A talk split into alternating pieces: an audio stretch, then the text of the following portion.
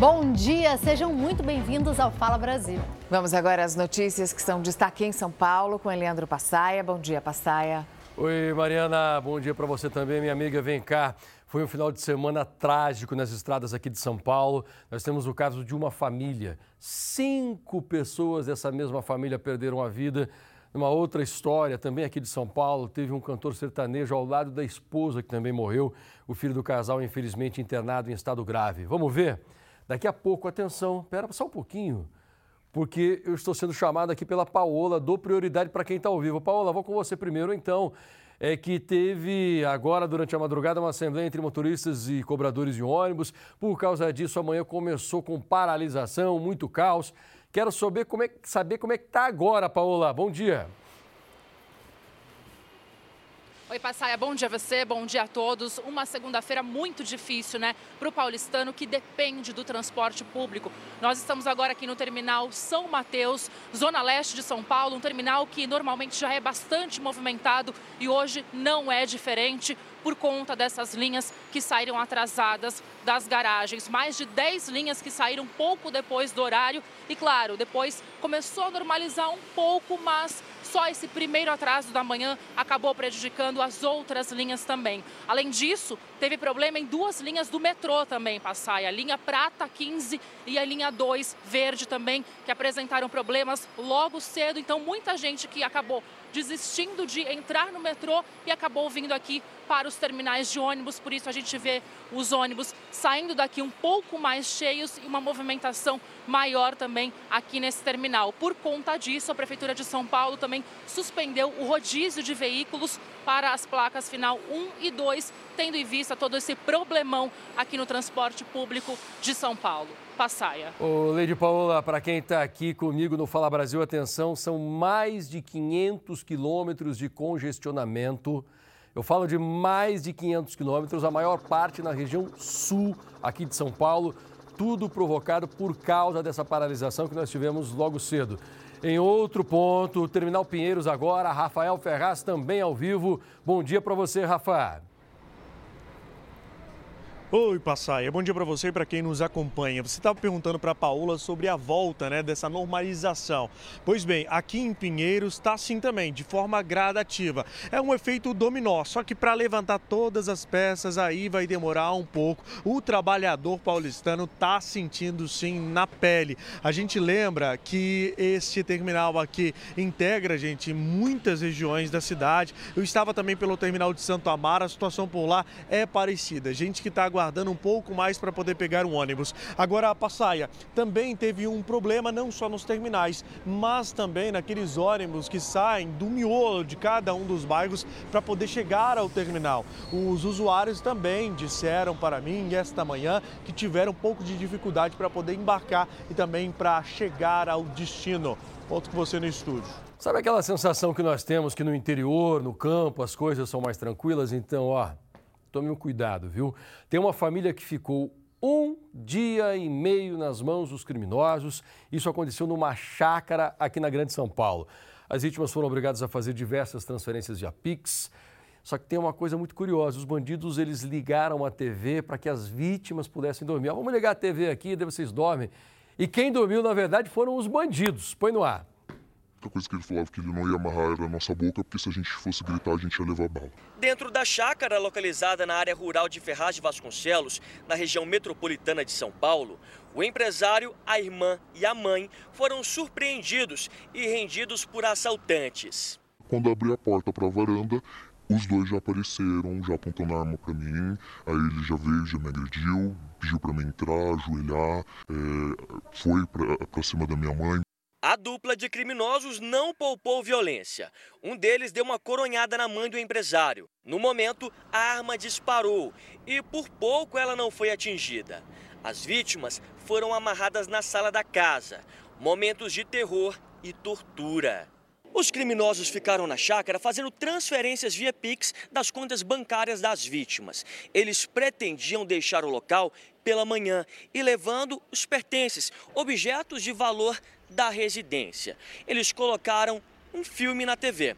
Só que os próprios criminosos acabaram pegando no sono. O empresário se aproveitou do momento, conseguiu se desamarrar e fugiu para a casa do vizinho. Cerca de um mês ficaram estudando as vítimas, a rotina das vítimas, a rotina da casa, por isso eles tiveram a facilidade de entrar no imóvel. Ele colocou a facial dele nos nossos celulares, porque ele disse que se ele não precisasse da gente, ele podia usar os nossos celulares, entendeu? Então, isso foi aterrorizante. Você tá dentro da sua casa e saber que você não tem controle de nada. Olha só, tem um homem com 14 passagens pela polícia que foi preso de novo, dessa vez com um dispositivo para pescar dinheiro em caixas eletrônicos aqui de São Paulo. A polícia encontrou quase 2 mil reais com esse homem, além de ferramentas para retirar o dinheiro. Ele foi preso em flagrante dentro de uma agência bancária na Zona Leste. Isso aconteceu no final de semana. Três caixas eletrônicos já estavam com o dispositivo para retirar esse dinheiro. O homem já tem 11 passagens por furto, duas por estelionato e uma por associação criminosa. Pergunta que com certeza você deve estar fazendo: o que é que um cara assim está fazendo solto pelas ruas? Desejo de todo mundo é que desta vez a justiça tome juízo, no bom sentido, e deixe o cara na cadeia, porque ele não merece liberdade. E o motorista de aplicativo que dormiu ao volante enquanto dirigia pela Marginal Tietê aconteceu agora, durante a madrugada. Estava indo sentido Castelo Branco. Olha só onde ele foi parar. O veículo ficou desse jeito que você viu aí, em cima da mureta do guarda-reio. O trânsito ficou parado em boa parte da via. Apesar do tamanho do acidente e do susto, o motorista está bem, ninguém ficou ferido, o carro é alugado e tem seguro. A polícia tentou retirar o carro com uma corrente improvisada num caminhãozinho, não deu certo, até que eles chamaram um guincho e o carro foi retirado de lá.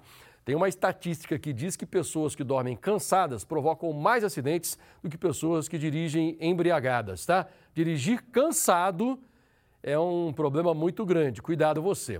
Fabiana, alô Mariana, volto com vocês.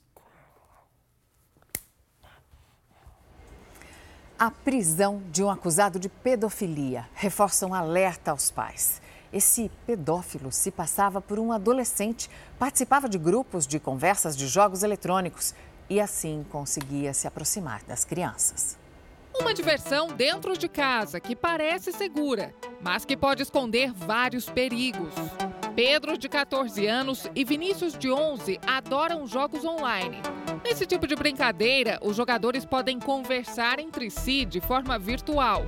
O jogo fica mais interativo mas até que ponto dá para confiar em quem está do outro lado da tela? É sempre bom ter uma desconfiança assim, porque você não sabe com quem que você está falando, assim. A gente já teve uma desconfiança porque tem, tipo, tem muitas pessoas assim maldosas no mundo, né? Na semana passada, um homem foi preso em Campinas, no interior de São Paulo. Ele se passava por uma criança de 12 anos e se infiltrava no bate-papo de um jogo. O suspeito usava foto de outros menores para conquistar a confiança e conseguir o telefone das vítimas. Uma delas foi chantageada por mensagens de celular e mandou fotos sem roupa. O homem a ameaçava caso ela não obedecesse. As fotos eram compartilhadas com outros criminosos. Esse tipo de caso tem preocupado muitas famílias. Aqui na casa da Cíntia, que é a mãe do Pedro e do Vinícius, existem algumas regras. Eles só podem jogar durante três horas por dia. Daqui a pouco já vão ter que desligar o computador. Além disso, na maioria das vezes, eles jogam com os primos e evitam conversar com tantas pessoas desconhecidas. Tudo é monitorado pelos pais. De manhã eles estudam e eu deixo eles jogarem ali de 7 às 10 e às 10 eles param para que se organizem para dormir para o dia seguinte da escola.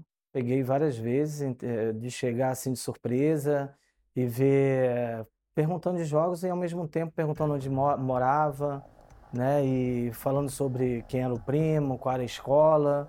Então eu comecei a ver, perguntei quem era. Nesse caso era um amigo, né? Eh, de, que não era da escola, mas que era do bairro. Mas a gente, por isso a gente tem que ficar bem, bem atento em relação a isso, porque poderia não ser, né? Só no primeiro semestre de 2022, mais de 78 mil denúncias de crimes contra crianças e adolescentes no ambiente virtual foram registradas no Brasil. Desse total, 1.150 são de violência sexual. Uma realidade que coloca os pais em alerta. Eu não sabe, mas eu clonei o celular para monitorar. Tem que ter. Gente, não tem como. É, hoje em dia, lógico, a gente dá uma confiança para os nossos filhos, sim, mas a gente tem que monitorar. É ficar realmente de olho em cima, olhando tudo que ela vê.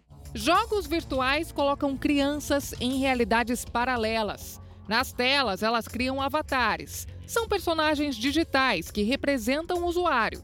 Nessas plataformas, os jogadores conversam com pessoas de todo mundo. Como é um ambiente totalmente virtualizado, a pessoa pode fingir ser quem ela quer.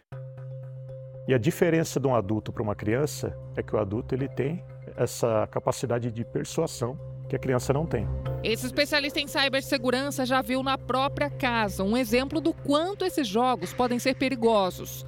O comportamento estranho do filho de 10 anos começou a levantar suspeitas. Quando eu tentava chegar perto dele, ele estava mexendo no computador, por muitas vezes ele fechava a tela do notebook. E comecei a perceber que realmente existia, um, existia é, uma pessoa adulto que estava no meio das crianças, estavam convidando as crianças para fora do jogo, para poder eh, participar de grupos de bate-papo não moderados fora do jogo e o pior de tudo, convidando para grupos de pornografia. Na mesma hora, Luiz proibiu as conversas e alertou o filho. Instalar programas de monitoramento para ficar de olho na vida online das crianças e adolescentes é uma boa dica. Mas o mais importante é ter diálogo em casa. Você, enquanto pai, você tem que ter acesso ao celular do seu filho. Você não pode ter um filho com celular com senha. Você tem que olhar as conversas do seu filho de WhatsApp e qualquer outra plataforma. A dica que eu dou é que não abandone seus filhos na, no, computador, nas telas. Fique sempre atento, entendeu? Fique sempre de olho. Sempre tire seus filhos das telas, de videogame principalmente, e leve para jogar uma bola, para se distrair, para dar uma volta, tomar um sorvete, mas que não fique constantemente jogando. No noticiário internacional, o primeiro-ministro espanhol Pedro Sánchez dissolveu o parlamento e convocou novas eleições. A decisão veio depois da derrota do partido de Sanches nas eleições regionais realizadas neste domingo.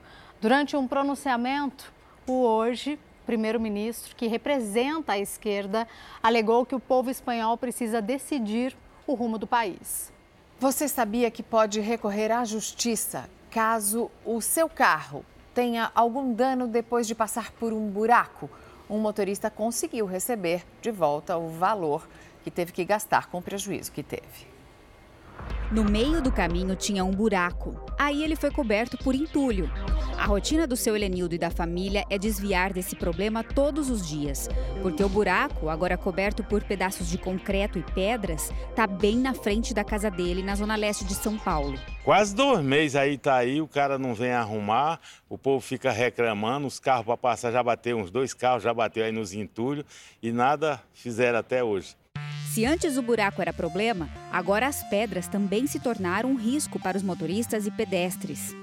Ontem quase pegou uma pedra em mim, os carros passam na maior velocidade e pegou um, um entulho, quer dizer, um, um pedrisco e quase me acidentou lá dentro. Muito buraco. Você sai de um pequeno, cai num grande. Você tenta sair do grande, cai num pequeno. O número de reclamações na prefeitura aumentou 38,8% no primeiro trimestre do ano, em relação ao mesmo período do ano passado.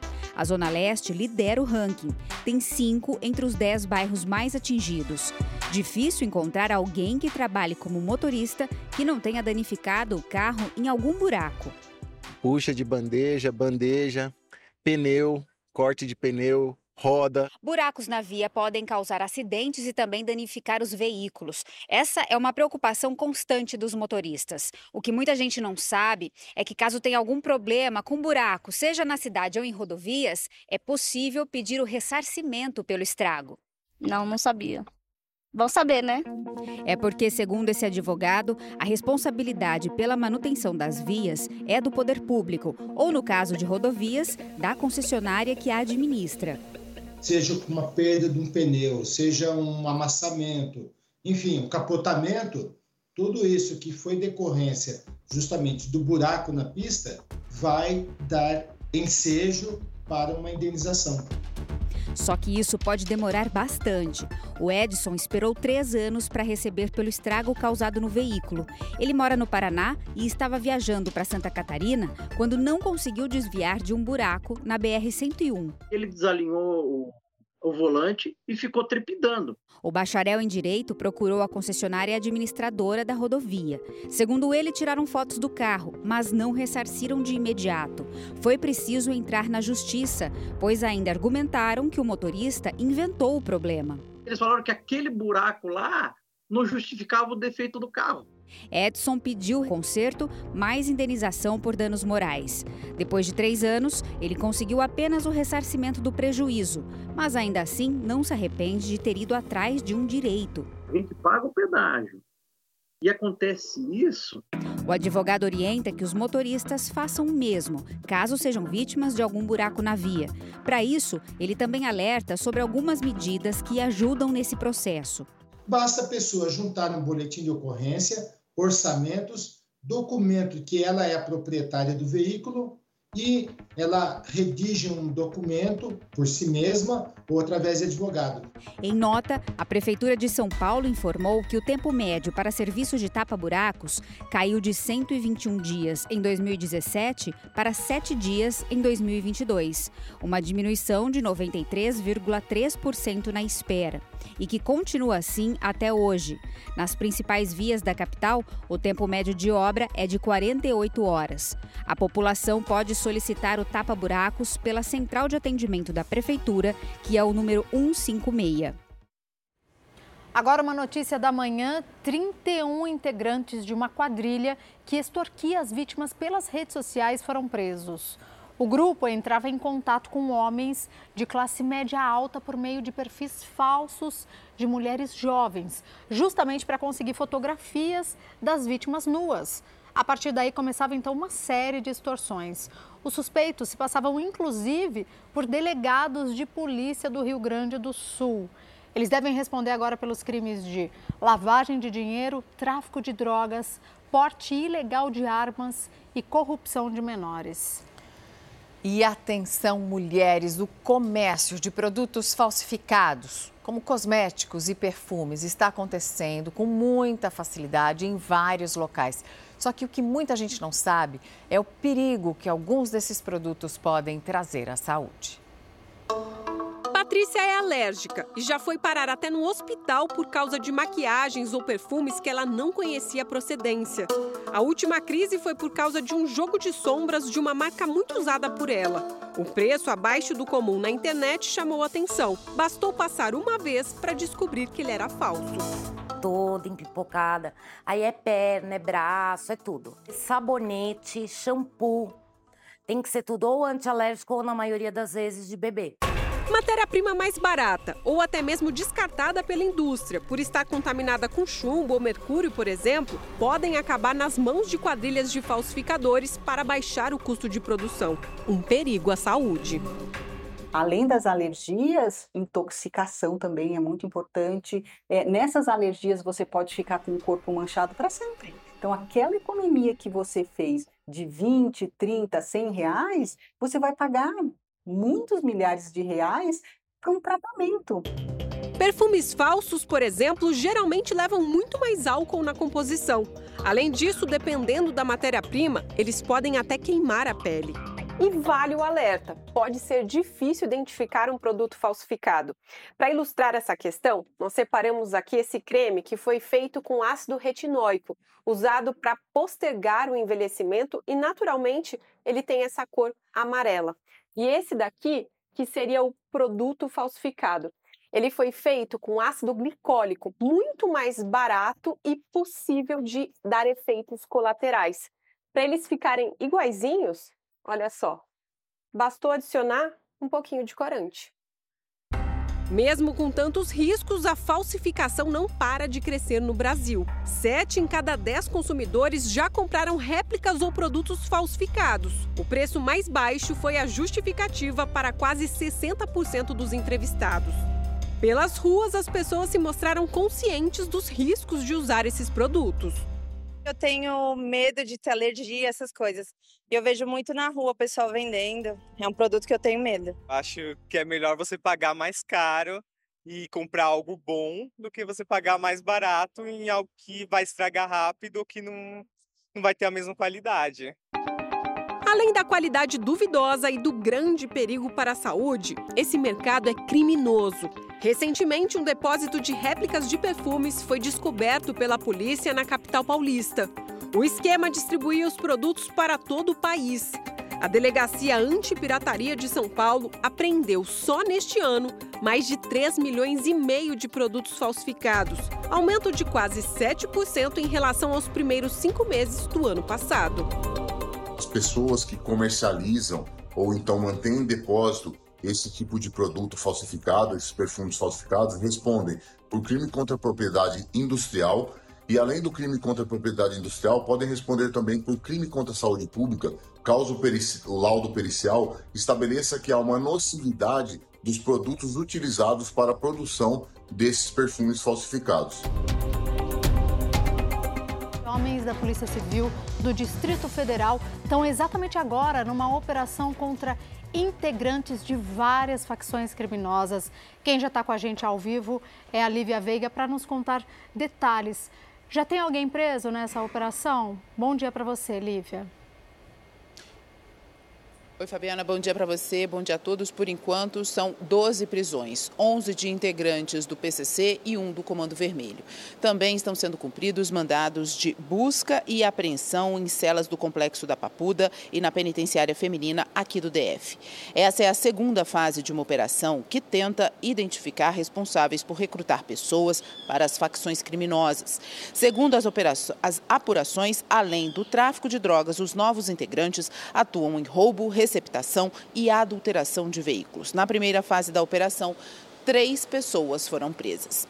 Mariana e Fabiana. E hoje o presidente Lula recebe Nicolás Maduro da Venezuela. Vanessa Lima, de Brasília, tem as informações. Vanessa, muito bom dia a você. Além de Maduro, outros presidentes virão depois. Irão depois sim. Bom dia, Mariana. A reunião de hoje com o presidente Lula está marcada para as 10h30 da manhã aqui no Palácio do Planalto. Em seguida, será oferecido um almoço no Itamaraty. Desde a posse, Lula retomou as relações diplomáticas com a Venezuela interrompidas no governo Bolsonaro. Inclusive, em 2019, o ex-presidente chegou a proibir a entrada de Nicolás Maduro aqui no Brasil, medida que foi revogada no fim do ano passado. É a primeira vez que Maduro retorna ao Brasil desde 2015, ainda no no governo Dilma Rousseff. Maduro faz parte do grupo de presidentes da América do Sul que se reúnem amanhã aqui em Brasília para discutir uma nova política de integração regional. Mariana, Fabiana. Obrigada, Vanessa. O presidente da Turquia, Recep Erdogan, foi reeleito para um novo mandato de cinco anos, uma das eleições mais disputadas das últimas décadas. Vamos ao vivo com Denise Odorice para nos dizer que com essa vitória ele entra para uma lista um tanto curiosa que tem a ver com longevidade no poder. Bom dia para você, Denise. Explica melhor isso para a gente, por favor. Bom dia, Fabi. Bom dia a todos. Exatamente. Agora Erdogan entra na lista de líderes mundiais há mais tempo no poder. O presidente turco vai poder completar 25 anos na chefia do país. Isso porque esse novo mandato pode durar cinco anos. Isso inclui o período em que ele foi primeiro-ministro. Nessa lista, quem lidera é o presidente da Guiné Equatorial, que está no cargo há 43 anos. Depois vem Vladimir Putin, presidente da Rússia, há 23 anos. A Turquia enfrenta uma crise eh, econômica econômica profunda e ainda se recupera dos efeitos dos terremotos de fevereiro, que mataram mais de 50 mil pessoas. Depois de anunciado o resultado, vários líderes mundiais parabenizaram, reagiram né, à vitória de Erdogan. Aqui em Israel, o presidente Isaac Herzog publicou no Twitter uma mensagem dizendo a ele que tenha sorte né, e parabenizando por este novo mandato. Fabi e Mariana. Obrigada, Denise. Você já imaginou receber quase 100 mil reais só para ficar deitado? mas tem que ficar deitado o tempo todo. É isso que está pagando um centro de pesquisa, o Centro de Pesquisas Espaciais da França, para estudar os efeitos da falta de gravidade no corpo. Doze voluntários vão receber 97 mil reais para passar dois meses deitados em um ângulo de menos 6 graus. Essa é a posição que melhor recria os efeitos da ausência de gravidade a que os astronautas são submetidos no espaço.